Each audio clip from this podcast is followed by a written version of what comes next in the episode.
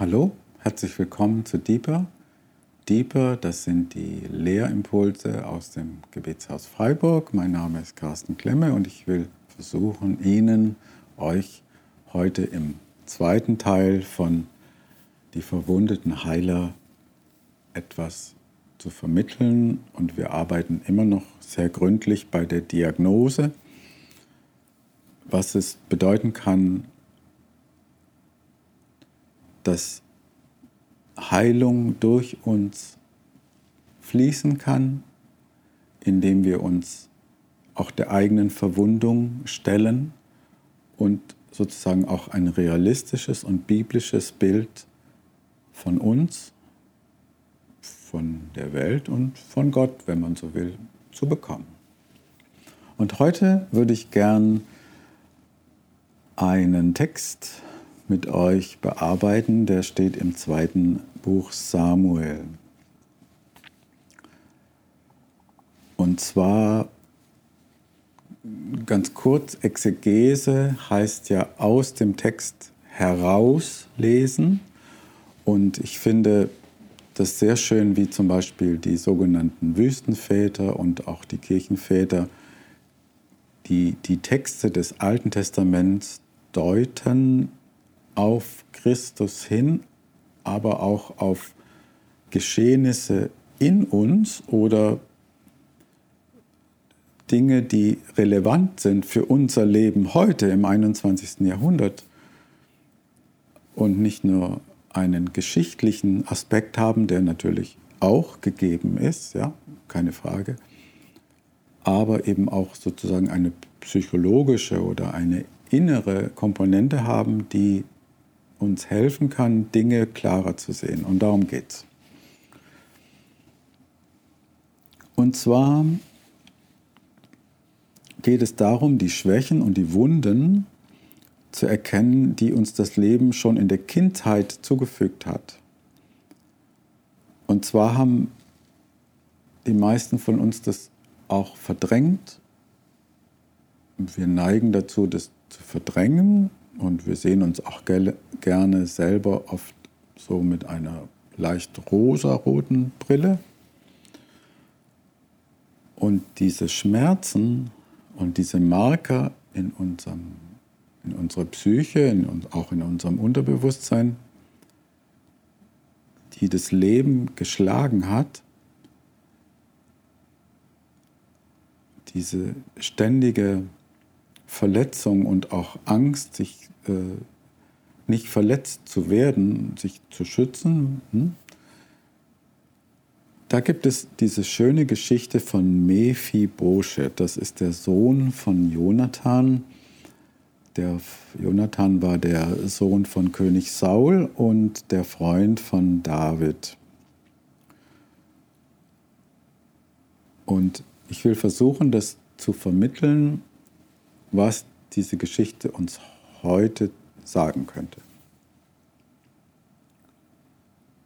Also zu verstehen, diese Beleidigungen und Vernachlässigungen und Verletzungen können bis ins hohe Alter als Urangst in uns nachhallen. In dieser Zeit lebte noch ein Enkel von König Saul, Mephibosheth, Jonathans Sohn. Er war fünf Jahre alt gewesen, als die schreckliche Nachricht von Sauls und Jonathans Tod aus Jesrael eintraf. Seine Amme hatte den Jungen genommen und war geflohen, weil eben dieser, in diesem Krieg und es gab die Philister haben dann eben die Israeliten angegriffen und Saul und Jonathan sein Sohn wurden getötet und, und alle sind geflohen. Und das ist jetzt der Sohn von Jonathan. Und die Amme hat den Jungen, hatte den Jungen genommen und war geflohen. Doch in der Hetze hatte sie ihn fallen lassen und seitdem konnte er nicht mehr richtig laufen. 2. Samuel 4, Vers 4. In der Hetze hatte sie ihn fallen gelassen und dann konnte er nicht mehr richtig laufen. Vielleicht hat uns jemand in der Hetze des Lebens fallen gelassen.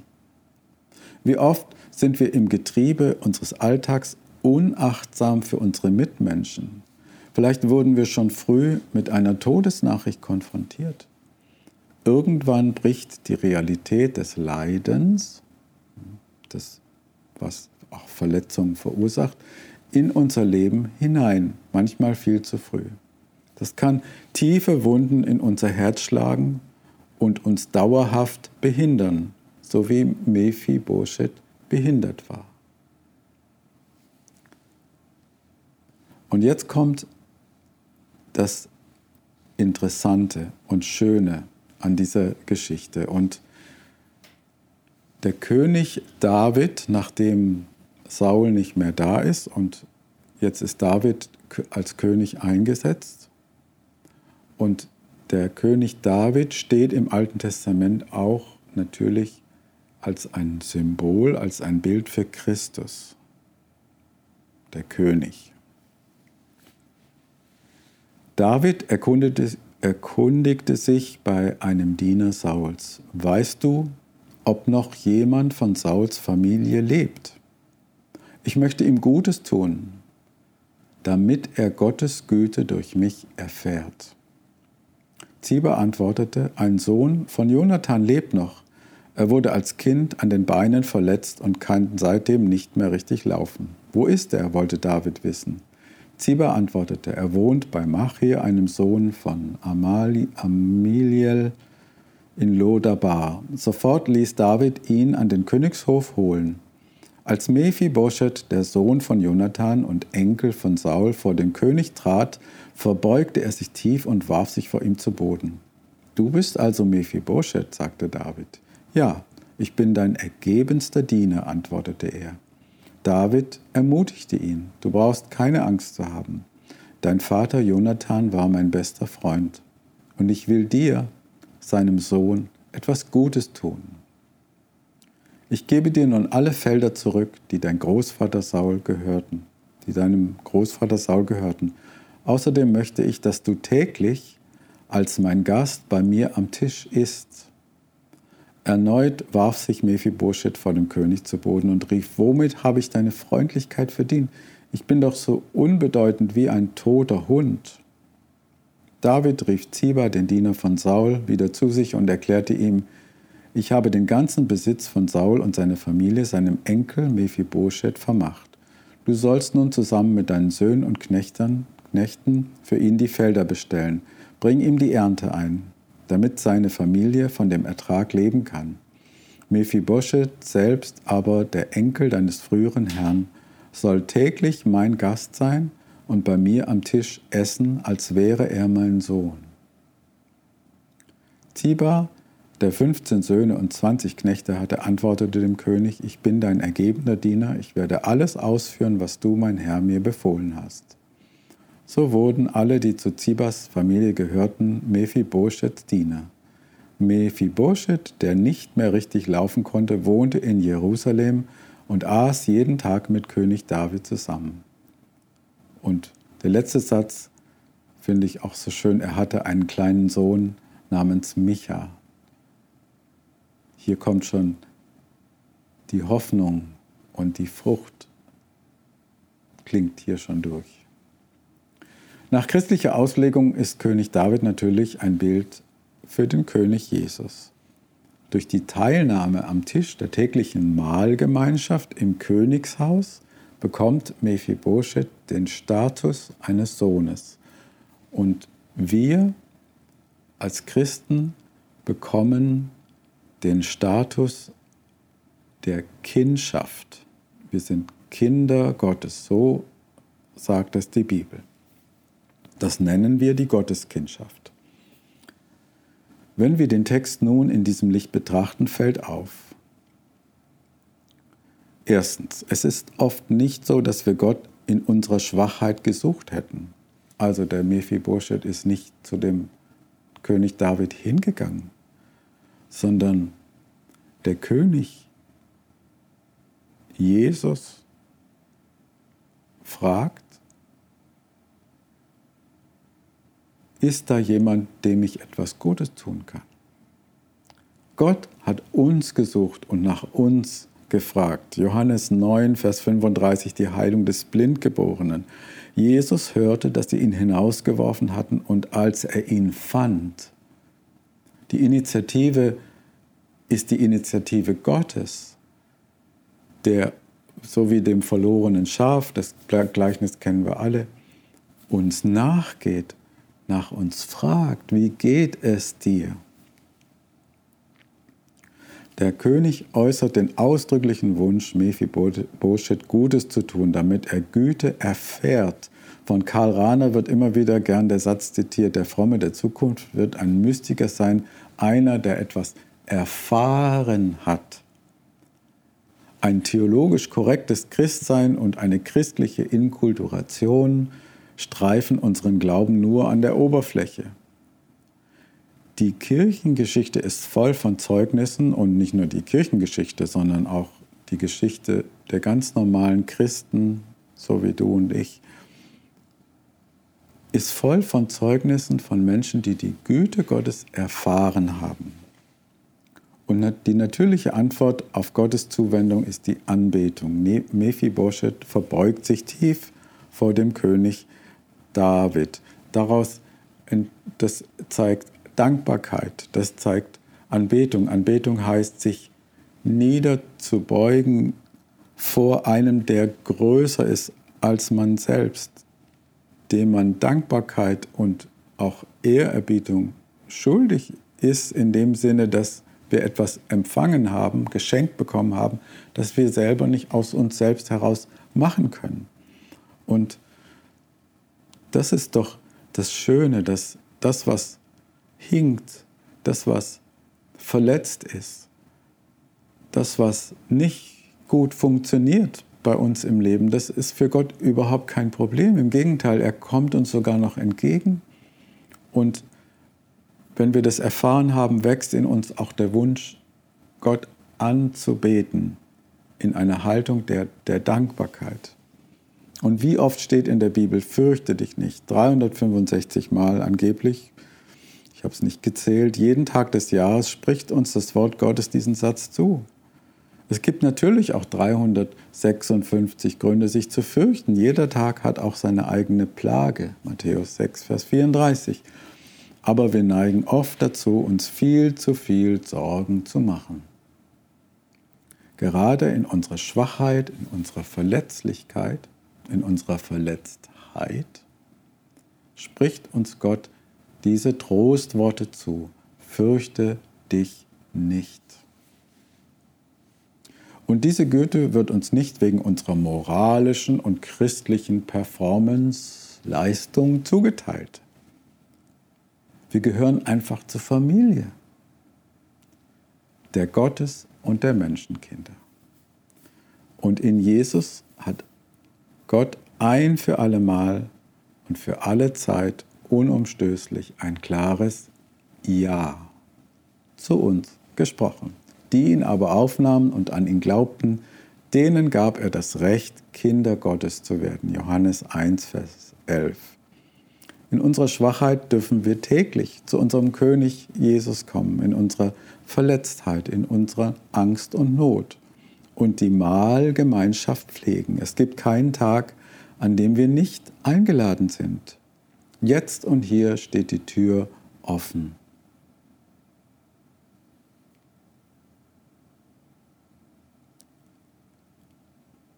Und durch Nahrung, also der Mephibosheth darf jeden Tag am, am, an der Mahlgemeinschaft der Königsfamilie teilnehmen. Und so wird auch das Schwache in uns gestärkt, durch, sozusagen durch diese Nahrung und diese Zusprache und dieses Ja, was Gott zu uns hat und was er uns in Jesus zugesprochen hat, das stärkt uns und kann uns neue Kraft geben. In der katholischen Liturgie heißt es so schön, sprich nur ein Wort, so wird meine Seele gesund. Kommt her zu mir, alle, die ihr euch abmüht und unter eurer Last leidet. Ich werde euch Ruhe geben. Vertraut euch meiner Leitung an und lernt von mir, denn ich gehe behutsam mit euch um. So wie der König David mit dem Mephibosheth. Ich gehe behutsam mit euch um und sehe auf niemanden herab.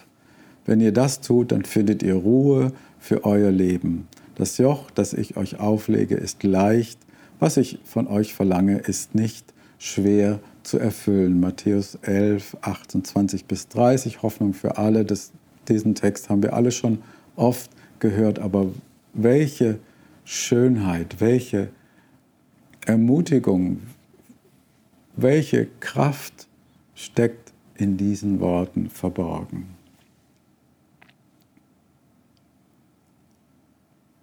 Ich überspringe jetzt einmal hier etwas.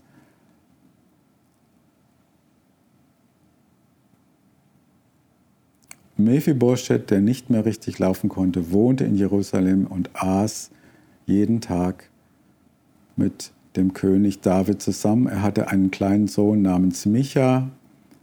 Und Micha, das heißt, im Hebräischen habe ich nachgeschlagen, das Wörterbuch sagt, dass dieser Name Micha, das Namen im, gerade im Alten Testament haben ja immer irgendeine Bedeutung.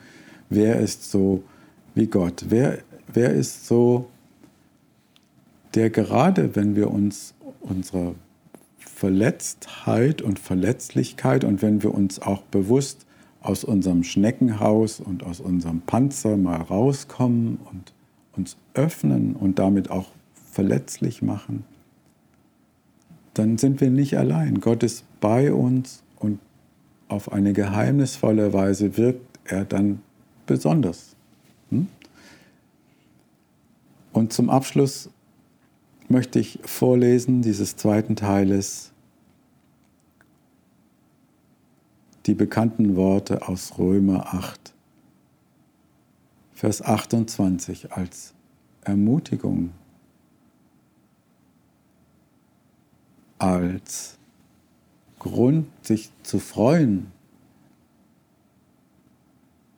Wir wissen aber, dass denen, die Gott lieben, alle Dinge zum Besten dienen, auch deine Verwundung, auch dein Schmerz, auch deine Angst, auch deine Enttäuschung, auch die Bitterkeit. Wenn wir uns öffnen für Gott und bereit sind, auch dieses Schmerzliche und auch diese Schwachheit einzugestehen, dass wir eben nicht so toll sind, wie wir, wie vielleicht manchmal andere von uns denken oder wie wir selber von uns denken, dann dient uns doch alles zum Besten.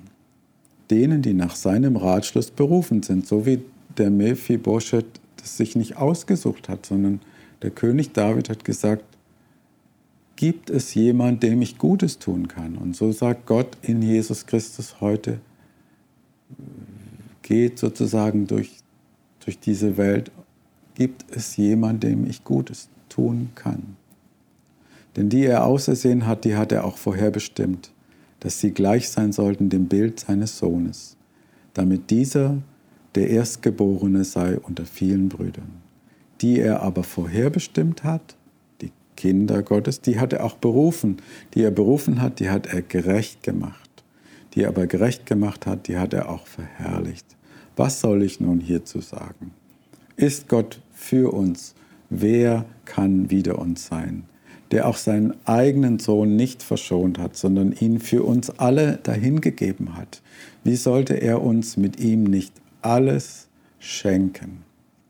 Wer will die Auserwählten Gottes beschuldigen? Gott ist hier, der gerecht macht. Wer will verdammen? Christus Jesus ist hier, der gestorben ist. Ja, mehr noch, der auch auferweckt ist, der zu Rechten Gottes ist und für uns eintritt. Wer will uns scheiden von der Liebe Christi? Gerade in Schwachheit, gerade in Verletztheit, gerade in Verletzlichkeit, kann nichts uns scheiden von der Liebe Christi und gerade dann kann auch etwas von der heilsamen Gegenwart Gottes und der Heilung Gottes auch durch unser kleines, schwaches Leben hinfließen zu den Menschen, zu deinen Freunden, zu deinen Verwandten, zu Menschen, mit denen du jeden Tag zu tun hast, ohne irgendwie super fromm zu sein, ohne dich christlich, tierisch anzustrengen, sondern es geschieht auf eine geheimnisvolle Weise, ja, der Weg nach oben führt nach unten. Wer will uns scheiden von der Liebe Christi? Das war der zweite Teil der Lehrserie, ah, die verwundeten Heiler. Und vielen Dank fürs Zuschauen, Zuhören und bis zum dritten Teil.